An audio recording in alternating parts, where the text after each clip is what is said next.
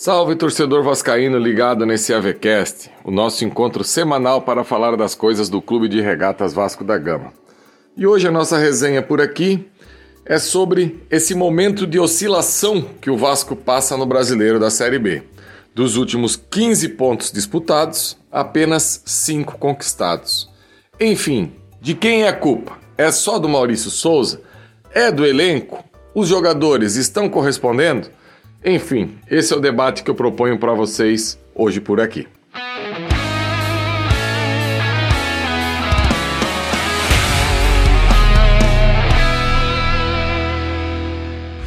E o Vasco, infelizmente, terminou esse primeiro turno da Série B da maneira que a gente não esperava. Um clube que, no geral, não é um mau primeiro turno. Longe disso. Antes de começar o campeonato, ninguém imaginava que o Vasco chegaria fechando o primeiro turno com 35 pontos. Uma pontuação que, por exemplo, se você espelhar essa pontuação, você sobe até com uma certa tranquilidade. Porque com 63, 64 pontos, eu acho que é o suficiente para conseguir o acesso. Principalmente pelo aproveitamento aí do, do pelotão da frente. Cruzeiro, Grêmio, Vasco e Bahia, eu acredito que já dá até para deixar bem encaminhado que essas quatro equipes aí serão aí que conseguirão o acesso. Só que o Vasco tinha e tem ainda uma gordura razoável em relação aí ao quinto colocado que hoje é a Tombense. Só que essa gordura já foi maior. E pelo rendimento que o Vasco vem apresentando nos últimos jogos, o torcedor já começa a ficar com medo. Até porque temos exemplos de equipes que largaram muito bem num turno e depois não conseguiram acesso. E ano passado, o modelo que dá bem para explicar isso que eu estou falando aqui é a questão do Náutico, que arrancou muito bem no primeiro turno e no segundo turno acabou ficando pelo caminho. E a gente espera e torce que o Vasco não siga esse rumo. Até porque existe aí uma janela que pode ser explorada com a chegada da SAF, com três ou quatro contratações de um nível bom que possa o Vasco ter é, uma maior tranquilidade para fazer esse retorno.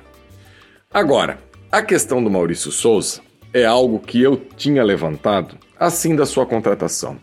Eu não tinha dúvida alguma que na primeira oscilada que a equipe desse, o Vasco arquibancada vaiaria o profissional Maurício Souza. Isso era algo muito claro que iria acontecer. A rejeição que ele chegou no Vasco foi algo absurdo. E eu vejo que o problema não está com Maurício Souza pela rejeição que ele tem. O problema está com a expectativa que a equipe do Vasco, que a diretoria do Vasco, na pessoa aí do Josh, quando veio para cá, deixou claro que o Vasco estaria numa outra prateleira do futebol brasileiro no quanto às contratações. E infelizmente, o que, que aconteceu? O Vasco aí, o Zé Ricardo, recebeu a proposta do Japão, teve que ser. É, o Vasco teve que, às pressas, buscar um novo técnico. Até teve uma campanha ali com o Emílio Faro durante dois jogos, que o Vasco acabou indo bem. E num processo de seleção, que eu discuto muito esse processo de seleção. Eu vejo que se o Vasco realmente tinha uma lista e primeiro falaram em 20 nomes, depois falaram em 10 nomes e chegaram no Maurício Souza, eu queria entender qual é a convicção para ter chego no nome do Maurício Souza, sendo que no profissional ele não tinha nenhum trabalho relevante prestado. Mas nem por isso eu cravei e, e, e iria afirmar à época que o trabalho não daria certo. Eu jamais iria é, colocar aqui em xeque um profissional que, na base do rival, teve um trabalho excelente. Agora, a questão é que o Maurício Souza pegou uma equipe do Zé Ricardo que também não jogava bem. Não sejamos hipócritas. A equipe do Zé Ricardo deixava a desejar em muitos fatores. Só que, se tinha algo que a equipe do Zé Ricardo fazia muito bem, era defender. Em 10 jogos sobre o comando do Zé Ricardo, a equipe do Vasco acabou levando apenas é, 3 gols. Ou seja, o Vasco a cada 3 jogos e pouquinho levava um gol. E isso não vem acontecendo com o Maurício. Inclusive, a equipe em alguns momentos sofre demais, como sofreu demais contra a equipe do Novo Horizontino. O Vasco, pasmem, levou olé da equipe do Novo Horizontino. Contra a equipe do Sampaio Correa, mais uma vez, olé. O Vasco acabou sofrendo três gols, isso porque o VAR acabou entrando em ação e anulando um gol bem discutível da equipe do Sampaio Correa. E esse cenário deixa o torcedor angustiado, porque a equipe de 15 pontos ganha 5, não consegue se impor perante os adversários e não vê ali no banco um comandante com a bagagem necessária para dar essa volta por cima. O torcedor não tem segurança no Maurício Souza. E eu não estou aqui para julgar o torcedor, para dizer se ele deve ou não ter segurança no Maurício Souza. Se é um treinador maior, você sabe que um treinador maior pode, é, dentro da bagagem que o futebol já ofereceu para ele, tentar algo diferente ou que tivesse a experiência necessária para entender o seguinte: eu não vou mexer naquilo que o Zé Ricardo estava fazendo bem. E eu apoiei e continuo apoiando a vontade do Maurício Souza fazer essa equipe jogar mais futebol. Porque eu não sou daqueles que acha que Série B se ganha na porrada, no bico para frente, no chute para frente, no jogar por uma bola. Não, não, não. Eu, eu vejo que o bom futebol ele pode ser apresentado nas mais diversas séries. Pode ser na Série D, pode ser na Série C, pode ser na Série B, pode ser na Série A. Eu não, eu não comungo e respeito quem acha que a Série B é tão diferente assim da Série A. O que tem na Série B é um nível técnico abaixo. Isso eu não tenho dúvida alguma.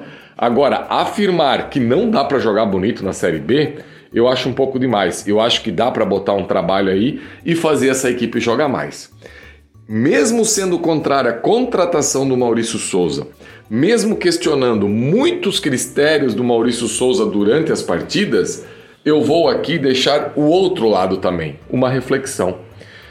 O Vasco, na última partida, que fez contra a equipe do Tuano em São Januário, na terça-feira, se o torcedor olhar com calma o banco de reservas do Vasco, nós estávamos, estamos falando de uma partida que fechou o turno, ou seja, 19 rodadas do Campeonato Brasileiro da Série B. Torcedor, o Vasco não tinha à disposição no banco nenhum atacante que tivesse entrado pelo menos um minuto para jogar pelo profissional do Vasco. O único atacante de origem, atacante mesmo, que busca a rede do adversário, que joga naquela faixa do campo, era o Ignaldo. Isso escancara a falta de peças, a falta de qualidade, a falta de opções que o Maurício Souza tem para tentar mudar algo nessa equipe.